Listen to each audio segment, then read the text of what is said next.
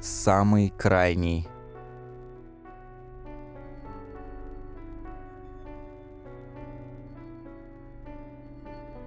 Легенды. Ня, Энчо, Саха, Нена Неныч, Эвенкел. Что я сейчас произнес? Кажется, будто бессмысленный набор букв и странное непривычное смешение звуков.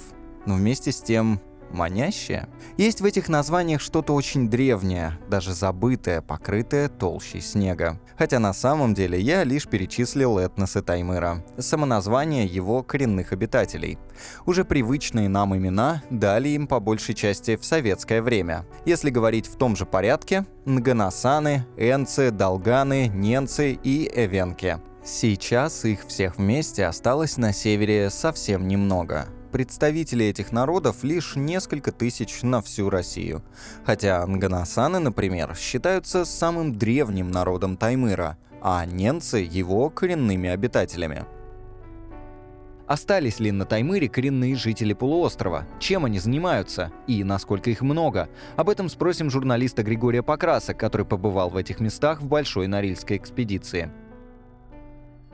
Во время экспедиции, пока вы были на Таймыре, удалось встретиться с э, представителями коренных народов? Когда мы были в устье реки Дудыпта, там, где она впадает в реку Пясина, мы разбили это лагерь. на юге, э, как бы, около Ну, это, это, это юг Таймыра, ну, относительно южная, как бы, да, вот э, какая-то часть полуострова. Прям мы разбили лагерь совсем рядом с деревянными домиками. Они уже такие заброшенные, полузаброшенные. Но мы там встретились с ганасанами. Ганасаны — это такой вот самые, что ни на есть, коренные жители Таймыра, потому что это потомки древнейших известных ученым жителей вообще Таймыра, ну вот именно таких вот коренных народов, которые охотились когда-то на дикого оленя, еще неолитические, в стародавние времена, в эпоху неолита. И Нганасаны, они до середины 20 века были кочевниками, исключительно вели кочевой образ жизни. Мы общались с местным, вот как раз э, вот представитель этого народа. Они, как вот он рассказал, они их там буквально, там, ну, несколько человек на лето приезжает в эти вот заброшенные, полузаброшенные деревянные домики. А живут они? Они живут в чумах, либо где-то в каких-то населенных пунктах. То есть некоторые из них до сих пор могут жить в чумах, вот Мгм. именно, ну, кочуют. Кто-то живет, ушел в города. Так, а те, кто вот ездят в эти домики? Они там ловят рыбу и продают ее. То есть для них это средство, ну, как-то вот они там работают, это их экономическая модель вообще и модель жизни. Они так добывают себе пропитание, добывают и зарабатывают деньги. Они ловят рыбу, продают ее, и вот тем самым зарабатывают. И у них причем очень все просчитано, сколько они могут поймать рыбы за сезон, сколько денег за нее отдают. Это, кстати говоря, очень важная причина, почему нужно следить, мониторить постоянно вообще вот состояние рек. И Пясины той же, почему ее важно там как-то оберегать, восстанавливать вообще? Потому что на этом завязана как раз экономика и вообще в целом жизнь вот этих вот, э, в частности, Инганасан и других коренных малочисленных народов. Им, в принципе, деньги не нужны. Они там, предположим, есть у них свои олени, или они охотятся на оленей, на диких. Олень дает все. Олень это вот своего рода такое священное животное, это кормилец вообще вот любого северного народа. Из оленях шкур делают одежду, очень теплую, делают чумы тоже, делают все. Оленье мясо его едят, пьют оленю кровь. Получается, что они охотятся, ловят рыбу, у них есть одежда, у них есть пища, им, в принципе, деньги не нужны. Им не нужно покупать там какие-то машины себе, украшения. Хотя сейчас, опять же, ну, они что-то делают своими руками. Но сейчас, конечно, у них, да, там есть и всякие э, снегоходы, современная техника, это у них нормальное явление. Все-таки лодки, естественно, там моторы для лодок, какие-то топливо им нужно. По сути, им нужно топливо вот для их как раз там вот каких-то э, машин чтобы передвигаться по тундре, чтобы, опять же, как-то находить новые какие-то там реки, места, пастбища, места, там, охотничьи угодья. А вот сколько вообще Нганасан на Таймыре э, живет, сколько их там осталось? Потому что по твоим рассказам, мне кажется, так внушительный этнос, там немало народу. А как ты думаешь, вот у тебя есть какие-то вообще предположения? Поиграем Ну, в холодно горячо. Ну, несколько тысяч, мне кажется. Ну, так, поселение. Нет? Больше?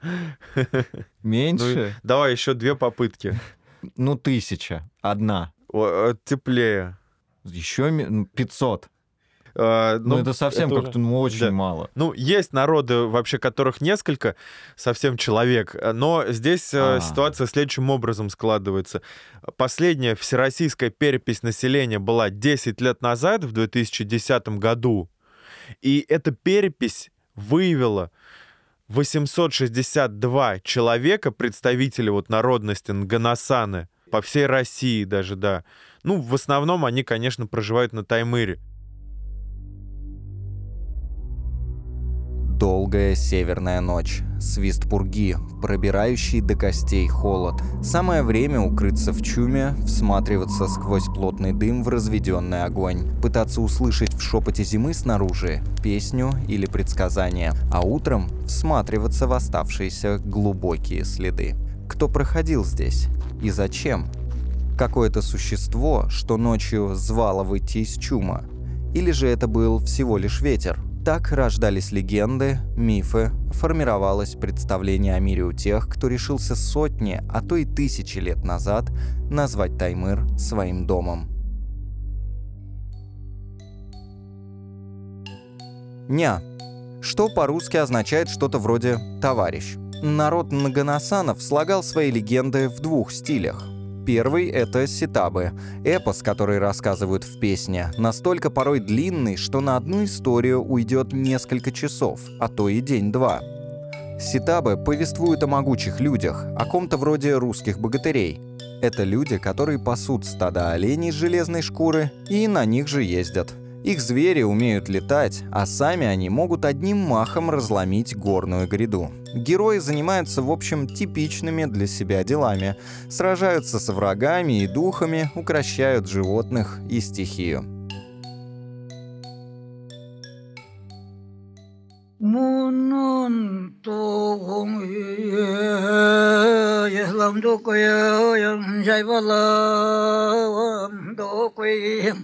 那么多的拥有，拥有，每当妈妈呢，我为我妈妈在在在在在做，给我米呀，给我米呀，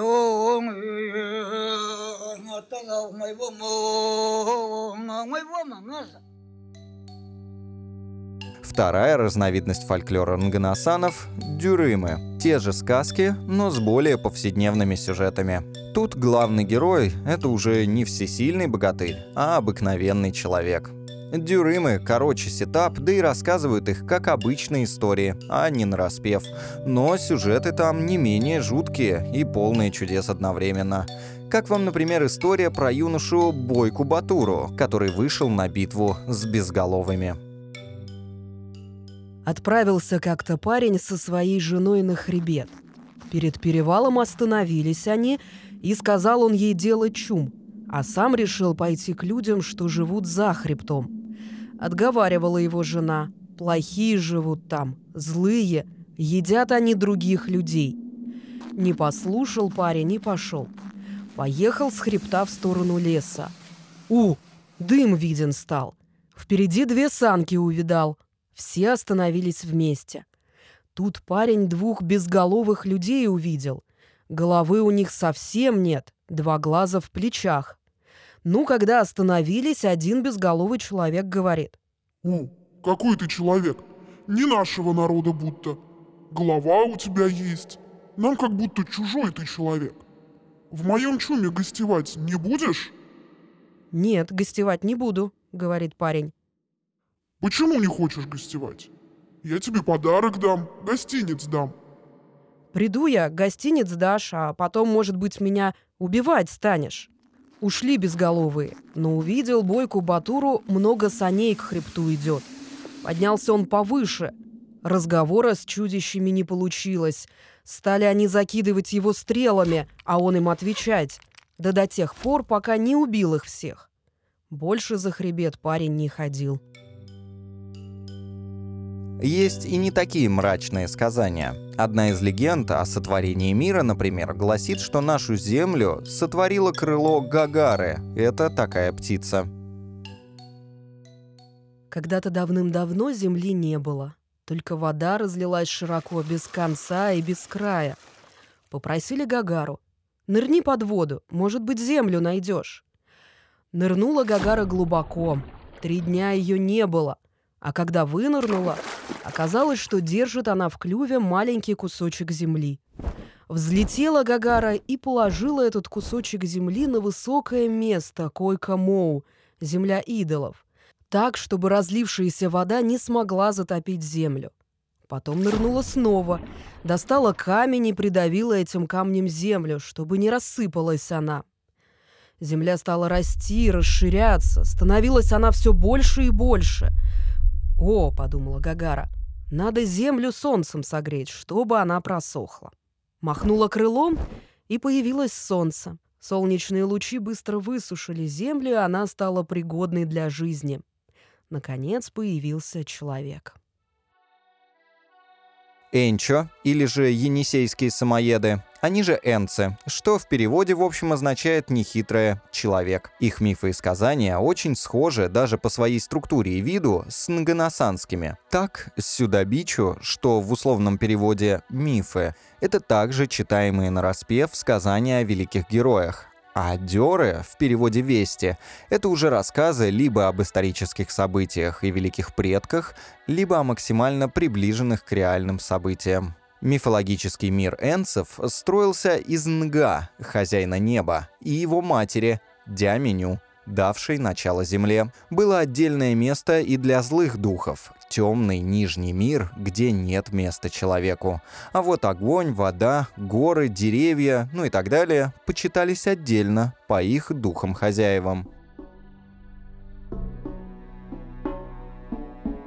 Нена и Неныч настоящий человек. Ненцы. Их мифологию и фольклор можно отнести к примерно той же группе, что и у энцев, и у нганасанов. Но различия в деталях и оттенках. Как я говорил, у энцев и нганасан Нга – хозяин неба. А вот у ненцев Нга выступает как главный злой дух, причем он также и творец этого мира, вместе со своим добрым братом Нуму.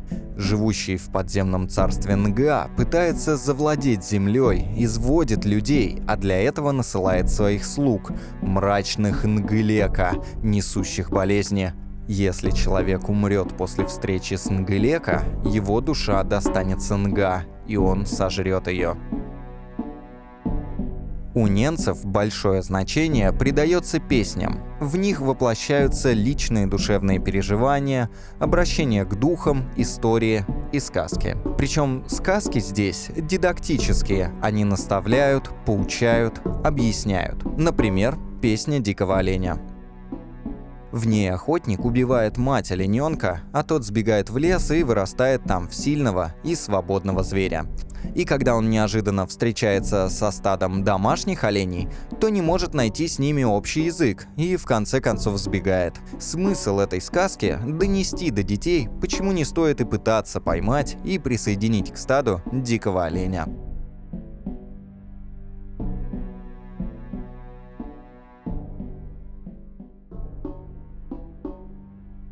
Немало у ненцев легенд и мифов в прозе. На русский язык, правда, переведено и адаптировано не очень много. Мне приглянулась история «Почему совы не видят солнечного света».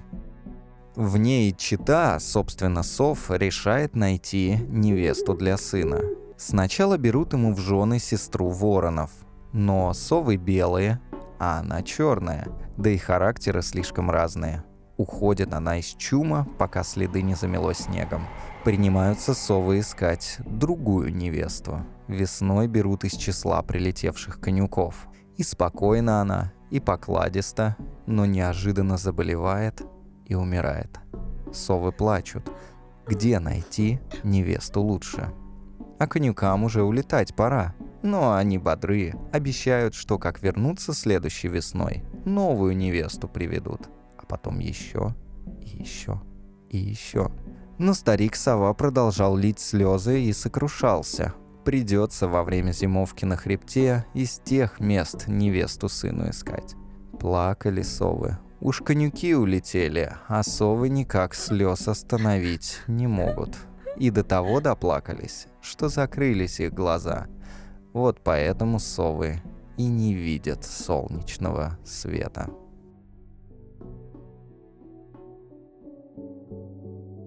Саха, Долганы. Свой фольклор насытили и песнями, Иреалар, и Аланхо, отдельным их жанром, где исполнитель — это избранник духов, их проводник, рассказывающий порой в течение нескольких вечеров и ночей фантастические истории о древних героях. Есть и Табыры и Нар — это детские загадки а сказки в прозе описывают самые разные явления. Одна из самых знаменитых повествует о том, как появились на Земле разные народы.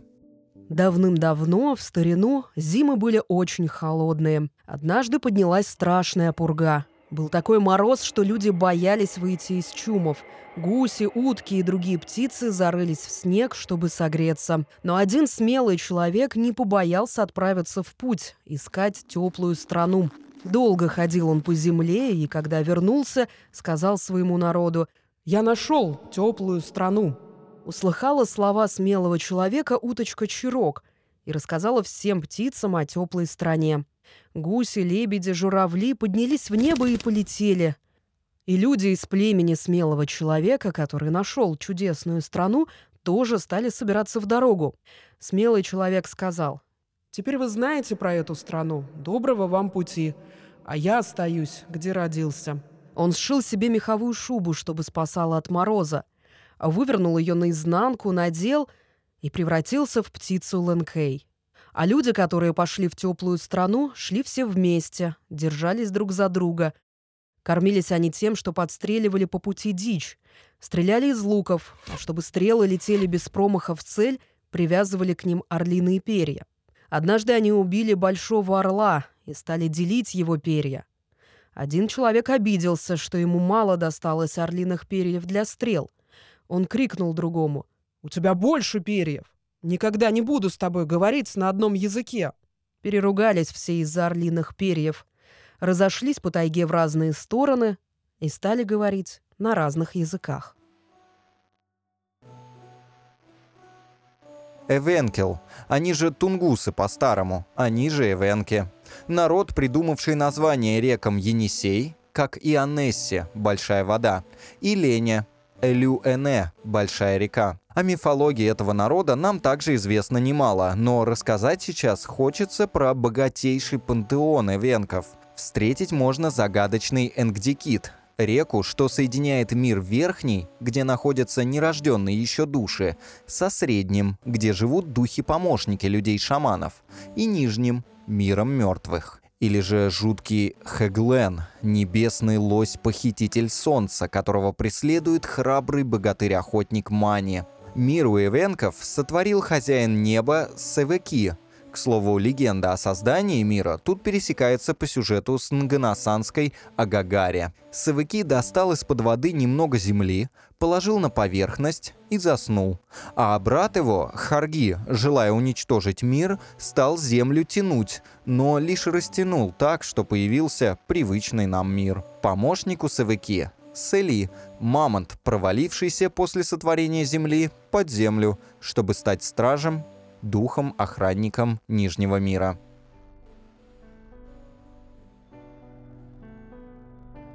К сожалению, часть северного фольклора уже потеряна навсегда. Сказки, песни, загадки и стихи — это все часть природы полуострова, и важно их сохранить, ведь даже в маленьком камне, как мы помним, живут духи.